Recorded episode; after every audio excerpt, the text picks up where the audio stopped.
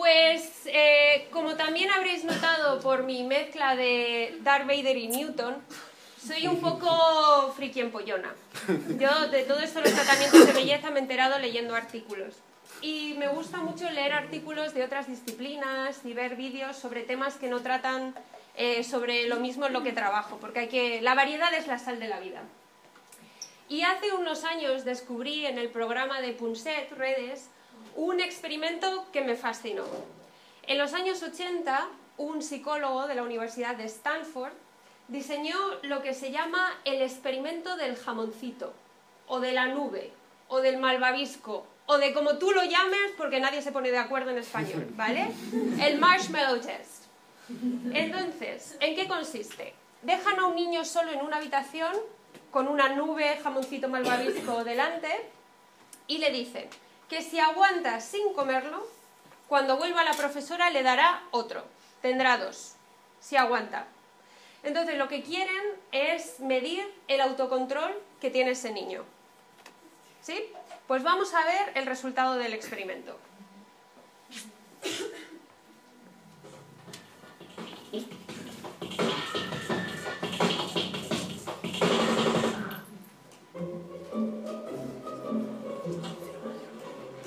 All right, here's the deal. Marshmallow for you. You can either wait, and I'll give you another one if you wait, or you can eat it now. When I come back, I'll give you another one, so then you'll have two. But stay in here and stay in the chair till I come back, okay? All right.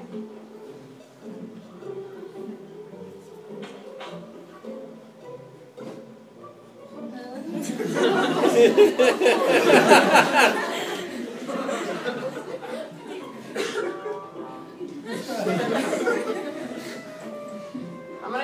and then I'll come back. It's yummy, yummy.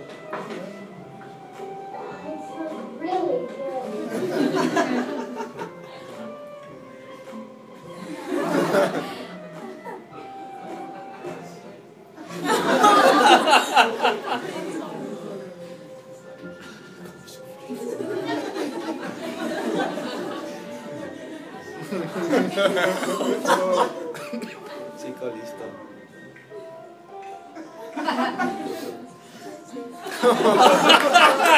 ハ!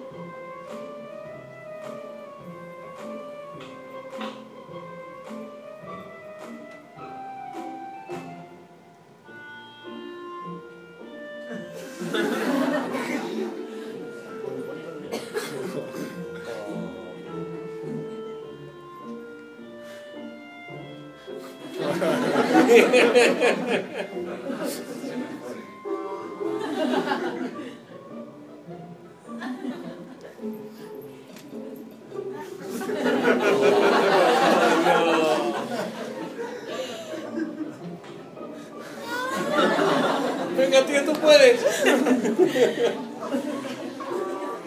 Alright, so I'm gonna leave and then I'll come back, okay? So you can either eat it right now or you can wait.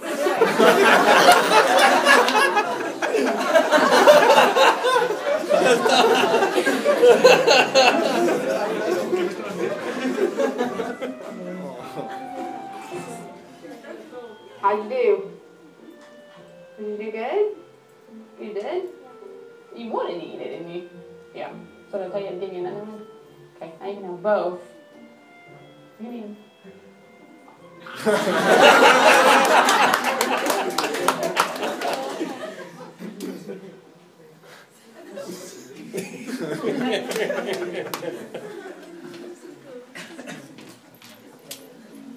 que es cruel, pero me encanta este vídeo. Me encanta la cara de sufrimiento de los niños, cómo lo huelen y cómo lo dejan. Y la niña que dice, me da igual lo que me cuentes, me como el medio por si. Pues el investigador descubrió que había dos tipos de niño. Los que buscaban la gratificación inmediata y los que podían esperar.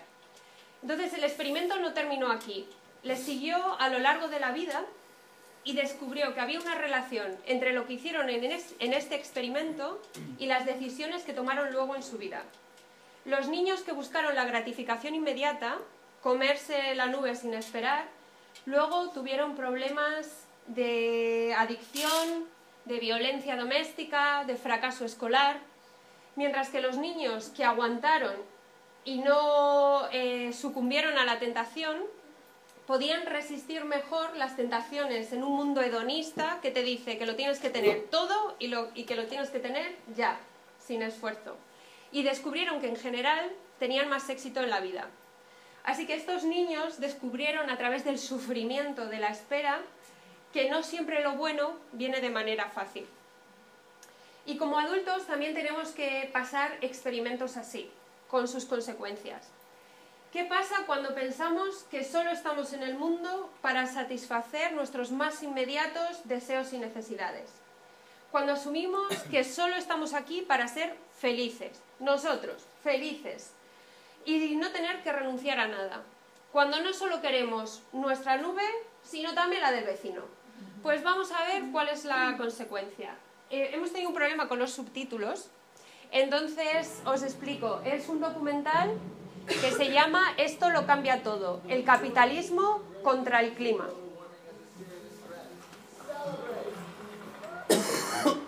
legislation is dead. We, in the global north, with less than 20% of the population, are responsible for over 70% of global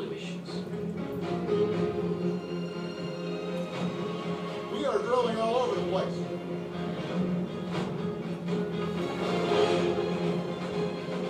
On the other side of the world, those people who are the most affected by climate change, most affected by environmental injustice, have the least responsibility for creating this crisis in the first place. Hindi lang mga bato, sir. Ini yung sir, ini yung bang.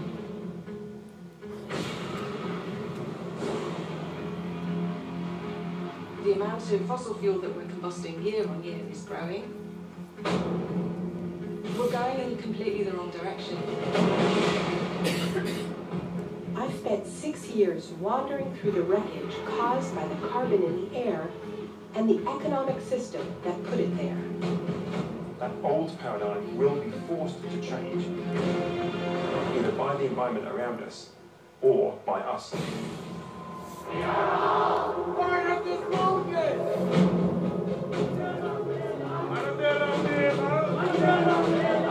see communities who are thrown into the front line.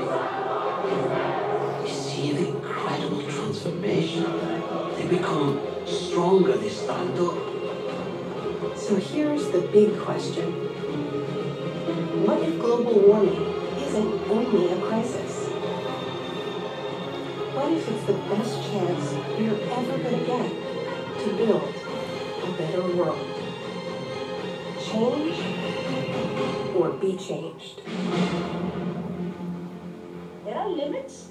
Let's celebrate the limits because we can reinvent a different future.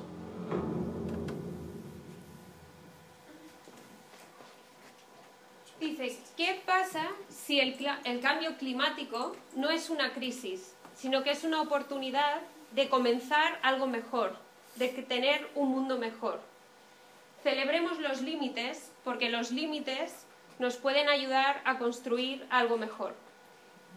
Como todos sabemos, el resultado de nuestra búsqueda de comodidad, de felicidad individual, de satisfacción de nuestras propias necesidades, causa sequías, tsunamis, guerras y con ellas pobreza, hambre y muerte. Lo piensan pensadores radicales de izquierda como Naomi Klein y lo piensa el Papa. Me gusta lo que comentan en el vídeo. Quizá lo que estemos sufriendo ahora sea una oportunidad para reflexionar y para construir un mundo mejor. Porque nos guste admitirlo o no, el ser humano aprende a través del sufrimiento. ¿Cuándo prestamos atención a lo que pasa en el mundo? Cuando hay una tragedia, un huracán, la peste, una epidemia. ¿Cuándo nos paramos a pensar en los grandes temas existenciales o a ponernos en el lugar del otro? cuando sufrimos. C.S. Lewis, uno de los grandes pensadores cristianos del siglo XX, decía que el dolor es el megáfono a través del cual Dios habla alto y claro al mundo, porque nunca abrimos tanto los ojos y los oídos como cuando nos enfrentamos al dolor o a la muerte. Como seres humanos, la enfermedad, el dolor, la muerte forman parte de nuestra naturaleza. Como decía Quevedo, lo que llamáis morir es acabar de morir. Y lo que llamáis nacer es empezar a morir. Y lo que llamáis vivir es morir viviendo. Y el apóstol Pablo nos dijo lo mismo con otras palabras. Por tanto, no desfallecemos, aunque nuestro hombre exterior va decayendo. Tanto Quevedo como Pablo no se refieren solo al cuerpo humano, se refieren a todo lo que nos rodea, incluso el mundo natural y todas esas comodidades materiales que pensamos que nos dan la felicidad. Incluso las relaciones humanas se deterioran. Pensadlo, tus amigas del colegio, las que iban a estar contigo siempre y que dejan de hablarte en el instituto porque ya no eres guay. Que no soy guay, Darth Vader nunca pasa de moda. Eso es lo que Pero ante la certeza de que vamos a sufrir y de que nada es eterno, ¿cómo reaccionamos? ¿Cómo podemos reaccionar? Pues a lo largo de la historia ha habido distintas respuestas. Ahora llega el segundo momento en pollona, pero aguantad, ¿vale? Tenemos a los epicúreos, que decían que había que evitar cualquier tipo de sufrimiento a toda costa. Tenemos los estoicos, que decían que tenemos que hacerle frente y aceptarlo. Tenemos los masoquistas, que dicen que hay que disfrutarlo. ¿Qué queréis que os diga? No me convence ninguna. Si evito el sufrimiento por completo, ¿cómo podré sentir por otros? ¿Cómo podré involucrarme en el mundo en el que vivo y en lo que está pasando en él? ¿Y acaso puedo simplemente sentarme y resignarme ante el dolor? Y ya lo de disfrutarlo va a ser que no, no va conmigo. Por tanto, ¿cuál puede ser la respuesta? Pues creo que el escritor Tim Keller tiene razón cuando dice que Pablo tenía una respuesta mejor. En la segunda parte del pasaje que hemos leído antes, Pablo dice lo siguiente, pues esta aflicción leve y pasajera nos produce un eterno peso de gloria que sobrepasa toda comparación. Es decir, él ve el sufrimiento como algo irremediable, pero pasajero, como un trámite que nos deja algo más grande, esperanza. Y Pablo sufrió torturas, persecución, todo tipo de calamidades. Creedme, sabía de lo que estaba hablando cuando hablaba de sufrimiento. Y aún así encarcelado, torturado, abandonado por sus amigos, enfrentándose a la muerte, podía escribir cosas como estas. Y no solo esto, sino que también nos gloriamos en las tribulaciones, sabiendo que la tribulación produce paciencia, y la paciencia carácter probado, y el carácter probado esperanza, y la esperanza no desilusiona porque el amor de Dios ha sido derramado en nuestros corazones por medio del Espíritu Santo que nos fue dado. Pero espera, pero espera, espera. ¿No decías que el masoquismo no era una opción? ¿Qué es esto de gloriarse en las tribulaciones? Pues no quiere decir que Pablo disfrutara el, sufrimiento. Lo que quiere decir es que lo ve como una oportunidad para ser mejor, como una oportunidad para impactar a otros, lo ve como una oportunidad para alcanzar algo más grande que el sufrimiento temporal que experimentamos en esta tierra. Lo ve como algo que le demuestra la fidelidad y el amor de Dios en medio de las circunstancias adversas. Pablo no quiere y no busca sufrir, y Dios está de acuerdo con esta perspectiva. De hecho, está tan de acuerdo que nos dice que quiere algo mejor para nosotros. En sus propias palabras, porque yo sé los planes que tengo para vosotros, declara el Señor, planes de bienestar y no de calamidad, para daros un futuro y una esperanza. se puede decir más alto, pero no más claro. Y esto se lo estaba diciendo al, profeta Jeremías. Y no sé si lo sabéis, pero al profeta Jeremías se le llama el profeta llorón. Nos dio el maravilloso y divertido libro de Lamentaciones. Fantástico. Un hombre que tuvo que presenciar y vivir en su propia carne muchas desgracias. Un hombre que vio la guerra y la muerte cara a cara, que sufrió persecución y rechazo.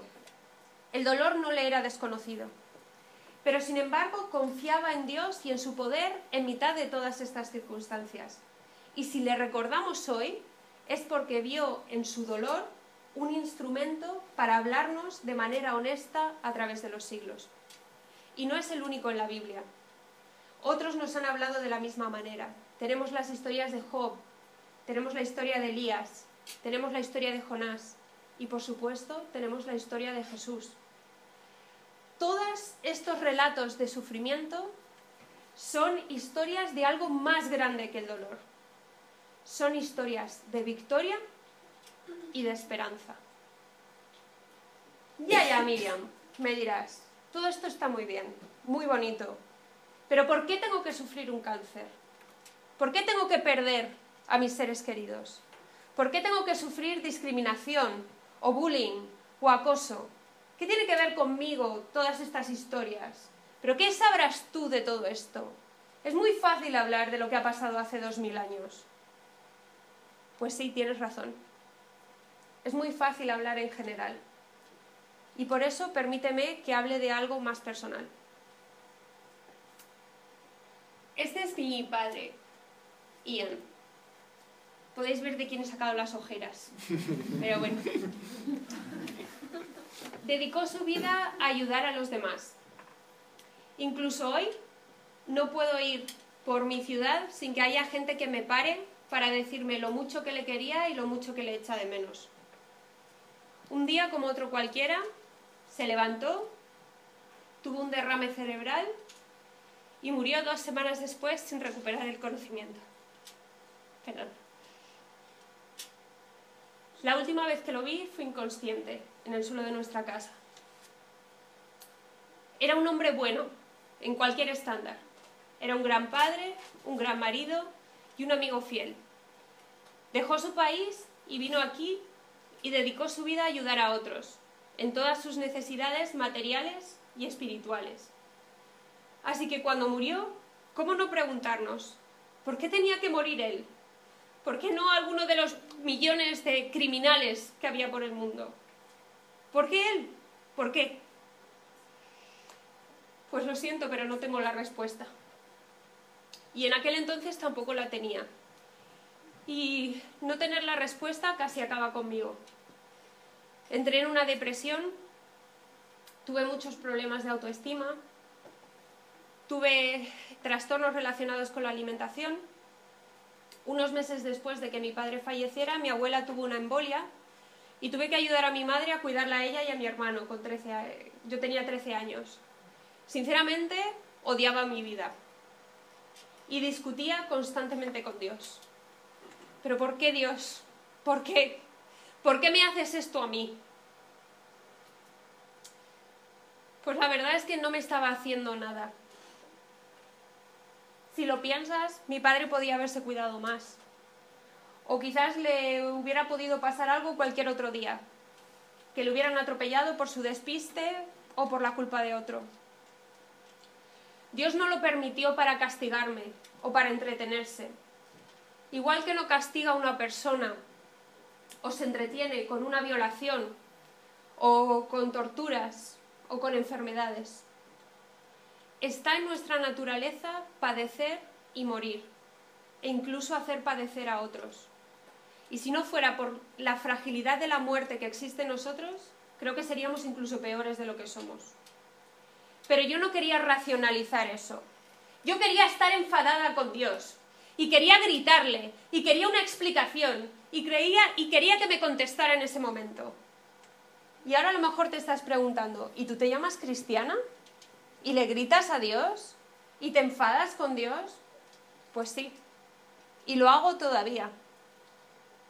Y le grito y le pregunto, y quiero respuestas que a veces no llegan.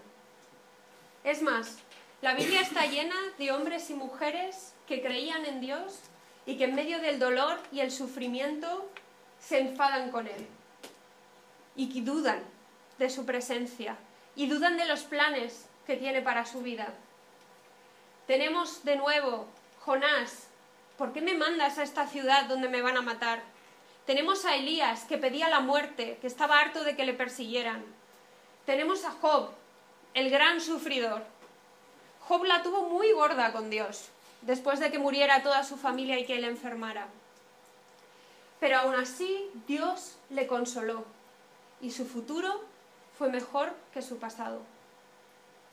¿Y qué decir de Jesús? Jesús mismo sabía lo que era sufrir y angustiarse y desear no tener que pasar por el trance de la traición, de la tortura, de la muerte. Créeme, no sé por lo que estás pasando, no sé lo que has pasado, no sé lo que vas a pasar, pero créeme cuando te digo que si alguien puede entenderte, ese es Jesús. Sin embargo, a pesar de todos estos ejemplos y de todas esas ideas racionales que surgen con el tiempo, todavía no puedo responder al por qué.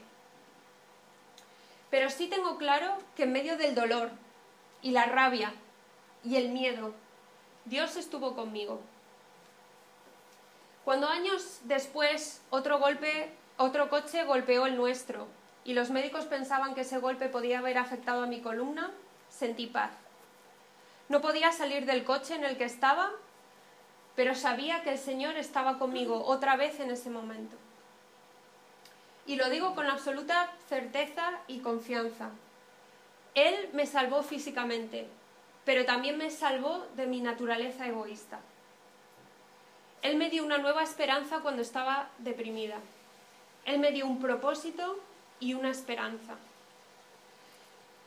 Esas experiencias me hicieron ayudar a otros que estaban pasando por lo mismo, por problemas de autoestima, por la bulimia, por la anorexia, por los problemas físicos.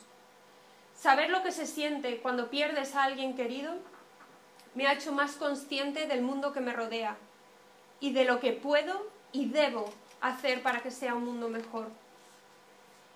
Esas experiencias me ayudaron a cambiar mis prioridades y cambiaron mi perspectiva. Puse mi fe absoluta en Dios y quise saber más de sus planes, de sus propósitos para mi vida. Y no soy la única. Hace poco una buena amiga de toda la vida se abrió y me contó su experiencia. Su padre, del que habían abusado cuando era niño, abusó física y sexualmente de ella durante años. Cuando por fin pudo escapar, literalmente escapar de su casa, las secuelas físicas y psicológicas eran tales que su vida era un desastre. Iba a perder su trabajo, no podía tener una relación estable, incluso pensó en suicidarse. Y en mitad de todo eso, alguien le habló de Dios y le dio una Biblia. Ahora, la fe no es, no es un remedio mágico que puede hacer que, que todo el daño desaparezca. Pero el amor de Dios y las promesas de esperanza que encontró en la Biblia transformaron la vida de mi amiga. Ahora es una esposa, una madre, una abuela y si la conocéis, la persona más feliz que existe. Y se dedica a ayudar a otras personas que han pasado por situaciones similares. Incluso ha podido realizar la mejor terapia que existe. Ha podido mirar a los ojos a su padre y decirle, te perdono, ahora soy libre de mi pasado. Mi amiga es mi heroína de la fe. Así que, ¿por qué debemos sufrir? ¿Por qué le pasó esto a mi amiga? Pues la respuesta sencilla es que nuestro barómetro moral está averiado y que hemos usado el libre albedrío para hacernos daño unos a otros. La respuesta sencilla es que hemos corrompido el mundo en el que vivimos y hemos construido una sociedad cruel en la que vamos a sufrir. Y aunque creo que el sufrimiento es la consecuencia de un mundo caído, y aunque sé que el dolor me ha transformado, aún así sigue siendo una pregunta. ¿Por qué? Que me atormenta ante casos como el de mi amiga o cuando veo las miles de injusticias que podemos ver en la televisión cada día. No tengo las respuestas a todas tus preguntas, pero lo que sí puedo decirte es esto. Dios no se deleita en tu sufrimiento. Dios no busca que tú sufras, pero lo que sí quiere es consolarte cuando lo hagas. Él quiere poder darte paz y esperanza y un futuro. Cuando estés en medio de dificultades, de angustia, de dolor, recuerda que hay alguien que te escucha y que te entiende. Recuerda que no es un Dios lejano y ajeno al sufrimiento. Jesús sufrió lo indecible por ti y por mí. Lo indecible. Y la Biblia nos recuerda una y otra y otra vez que Dios sufre por y con nosotros. Y a Dios no le molesta que le grites. Dios quiere que le preguntes y que le grites y quiere tener un diálogo sincero contigo. Quiere que busques y preguntes. Quiere consolarte cuando todavía no sea posible conocer la respuesta. Y quiere darte una esperanza eterna. Quiere darte una esperanza que no se pierde, que no te cae y que no va a acabar aquí. Vamos a cantar ahora una canción y quería animarte a que cantes con nosotros, a que uses este momento para hablar sinceramente con Dios. Como me hablarías a mí, como le hablarías a un amigo, y que le traigas todo aquello que te hace sufrir, todo aquello que te causa dolor, porque Él ahora mismo está aquí dispuesto para escucharte.